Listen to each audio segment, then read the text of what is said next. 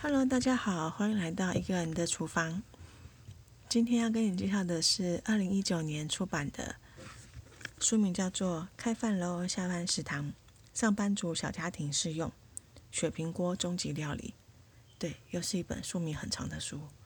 如果加上副标会更长，但我们就先不念了。那我们这期节目就开始喽。老实说呢，一开始。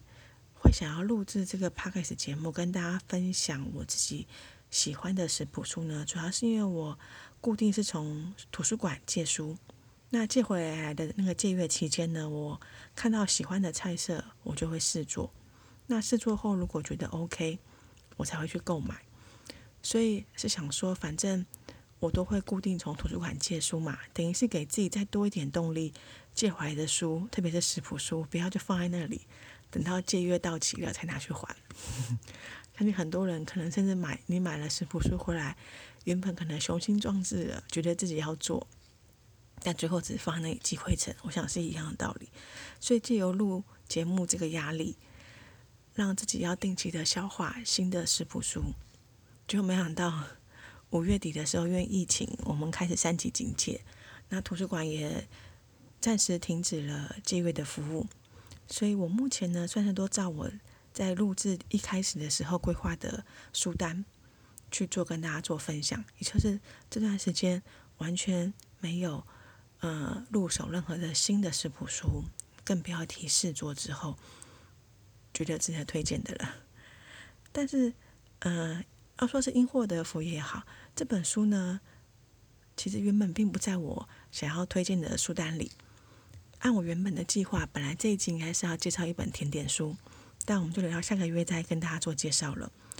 那既然这本书我没有想要推荐，为什么会，呃，会买呢？甚至为什么会突然又改变了呢？那当初我会购买这本书呢，主要是因为我有试做了里面一道优格咖喱鸡，它的确有达成我在上一集节目提到的，我想要试做使用咖喱粉。而不是使用咖喱块的这些咖喱的料理。那同时这本书里面还有其他，呃，算其他五道总啊，总共有五道的这个使用咖喱粉的这个咖喱料理。那因为试做第一次之后觉得非常成功，那步骤也算简单容易，所以就觉得嗯，这本书值得购入。那这段疫情的期间呢，外食不像以前这么方便，所以我大部分的时间呢都是自己煮三餐。那虽然我已经有前面提介绍的这些食谱书，而且步骤非常简单，毕竟我是一个很懒的人，你步骤太复杂或是食材太复杂，我都觉得很麻烦。但是偶尔也会觉得，呃，不知道要煮什么的困困扰。所以这个时候刚好我手上有这一本书，那同时是有一些现成的食材我都有，所以我有照着里面的食谱，又再多试做了其他几道后。发现，虽然这本书的规划原本是给小家庭，也就是两人份的料理，但是我单纯的把分量减半去试做的时候，也是很 OK 的。所以发现，更不要提现在因为疫情的关系，很多人都会在家里自己煮，也等于想要再多介绍一本可以自己下厨的料理给大家的食谱书给大家做参考。那这本书开宗明义就告诉你说呢，它是使用雪平锅。也就是我们常在夜市里看到一柄那种单柄的锅子，那他是觉得呢，不管你是要炒啊、煮啊、拌啊，其实你一锅搞定就好了。那好处就是，如果你是下班回家，你想赶快吃饭，你就不用有太多的那些锅具需要做清洗。那同时，他也觉得，因为你是先炒后煮嘛，所以你的味道呢，就会比你单纯的水煮，或者是你只是单纯的拌炒来的更有味道。那里面他也有提供。他自己使用的推荐的大小的锅子，那不管你是什么材质，他觉得都是 OK 啦，你就靠照你自己的个人喜好使用就可以。那前面我有提到，我是直接把它砍砍一半，做一人份的料理，所以我直接用我现手上现成的不锈钢锅，一柄是十五公分的直径，那一柄是十七公分，煮汤啊或者炖煮拌炒类，我觉得都算是刚刚好，都很适合。那里面的菜色部分呢，它其实。因为是毕竟是先炒后煮嘛，所以它算是以炖煮类的为主。那当然也会有一些，比如说一些各式不同的那个调味料去做变化。那我觉得在这里面呢，作者他是蛮贴心，他几乎呃各种不同的调味料，他都会告诉你他喜欢推荐的使用比例。那甚至有一些不常见的调料，比如说柚子醋酱啊，他也会在书中特别告诉你说，如果你不想购买这种市售的现成调调料的话，你也可以使用它里面推荐的那个比例，自己去调调制出来。以这点而言，我是觉得蛮方便的，因为我有的食谱书它会直接列出一堆各式各样不同的市售调料，虽然乍看的确是好像可以丰富你的菜色，可是说实在话，一个人料理的时候，你要把各式各样的调味料都够齐，其实是很麻烦的。所以以我自己而言，有一些调料我现在也还是没有，但因为毕竟陆陆续续在煮了，煮菜煮了这么久。总是会煮了一阵子之后，你会好奇，比如说我最近开始使用的芥末籽，在这本书里面就看到很多，大概有五六道的菜色可以做试用。那更不要提刚刚前面提到的咖喱粉。那同时里面也有推荐到了一些干货啊，或者是你使用橄榄油或是酸梅美乃滋。老实说，以我现在可能，毕竟已经累积了一段时间去。添购添起我的厨房调味料来说，里面很多调味料我几乎都有，所以以这点而言，我觉得这本书并不适合呃初学者。